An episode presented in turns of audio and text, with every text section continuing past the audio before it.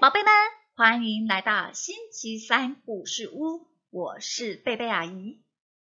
宝贝，今天我们要进入南丁格尔故事的第六集喽。上个星期我们说到，南丁格尔所率领的护士团队已经抵达斯库达里了。这众所瞩目的护士团队，究竟真的在战场里能够发挥功能吗？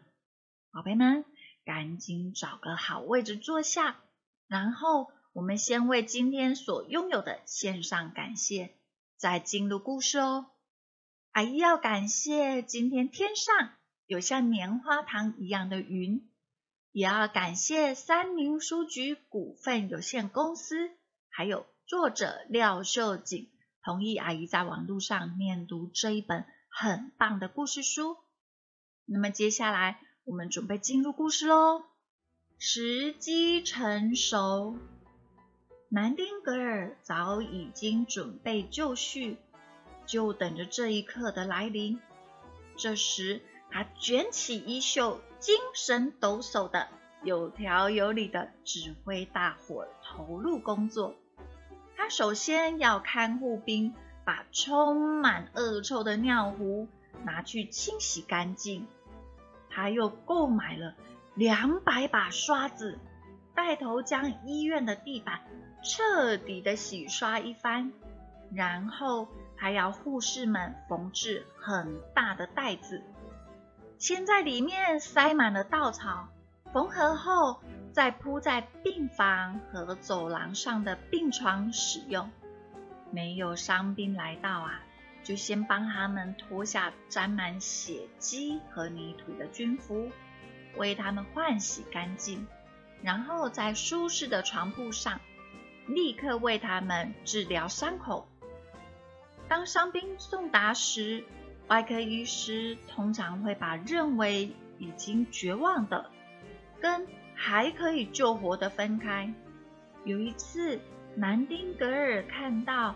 五位伤兵被弃置在墙角，就问军医说：“为什么要把他们丢在这里呢？”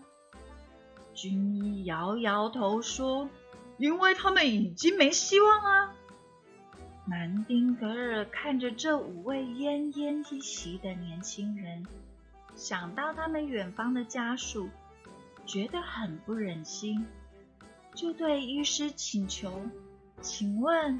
能把他们交给我吗？军医很不耐烦的回答：“哎，真啰嗦哎！你要就领去吧。”于是南丁格尔整夜坐在这五个伤兵的床边照顾。来，试着喝点温牛奶吧。消毒很痛吗？我马上就包扎好喽，请忍耐哦。天就快亮了，加油！你要勇敢些哦。第二天，当太阳从东边升起时，这五名士兵竟全都恢复了知觉。军医很诧异，也第一次对南丁格尔产生了敬佩之心。当时护士队出发时，虽然赫伯爵士。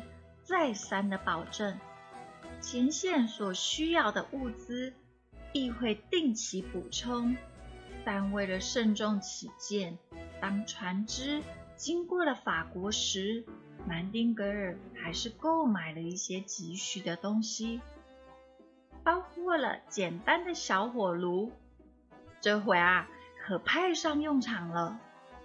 他和护士们轮流用小火炉炖煮鸡汤，然后一匙匙的喂伤患吃。有一次，当南丁格尔正在喂病人吃东西时，那位病人忽然伤心的 抽泣起来，把南丁格尔吓了一大跳。怎么了，安迪？是不是伤口很疼啊？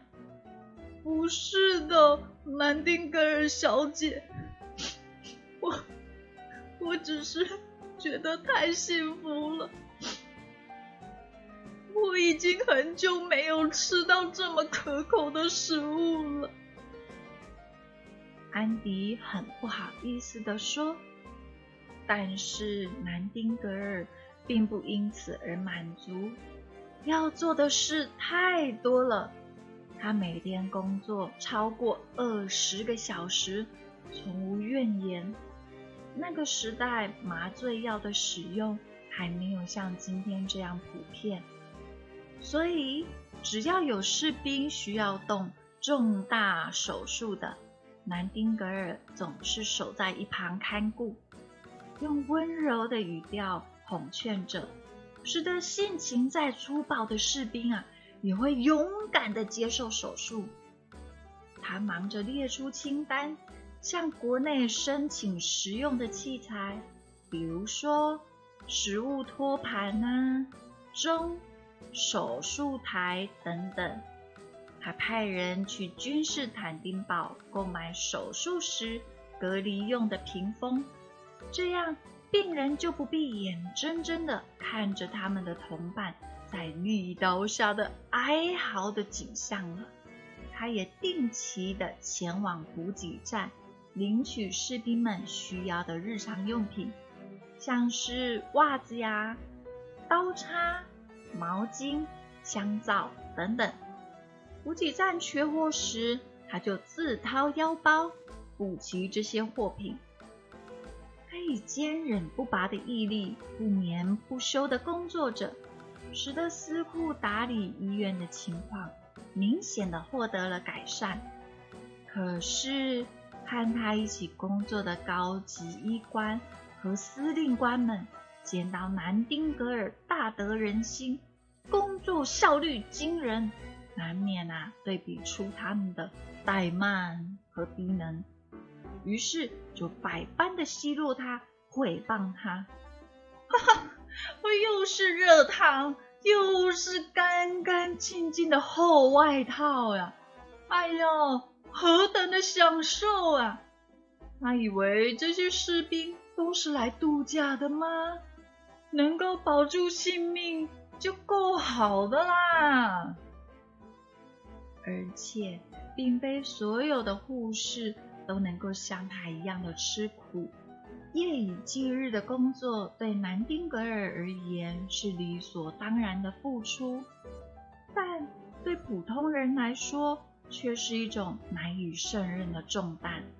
有一天，四位护士在走道上拦住南丁格尔，哭哭啼啼地说：“护士长，我们受不了了。”每天起码要工作十五个小时，还得把床位让给士兵睡。我们我们要回国去了啦！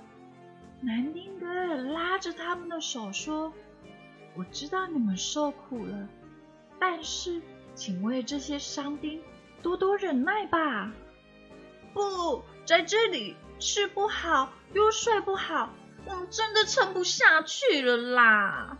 他看劝阻无效，只好无可奈何的说：“既然这样，想回去就回去吧。”那时，南丁格尔自己也已经两天没有睡觉了，目送着这些护士离去的背影，他感到好疲倦，也好难过。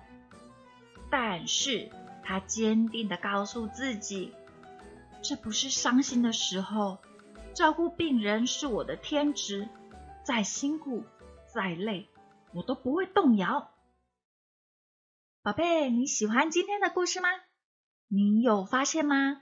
护士团队虽然是要到战区执行医护工作，但是他们还是从最基本的整理环境做起。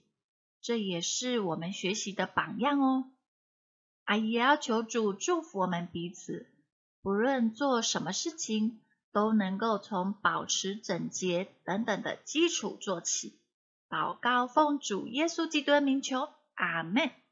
好了，那么我们今天的故事就说到这里，下个星期三再见。耶稣爱你，我也爱你，拜拜。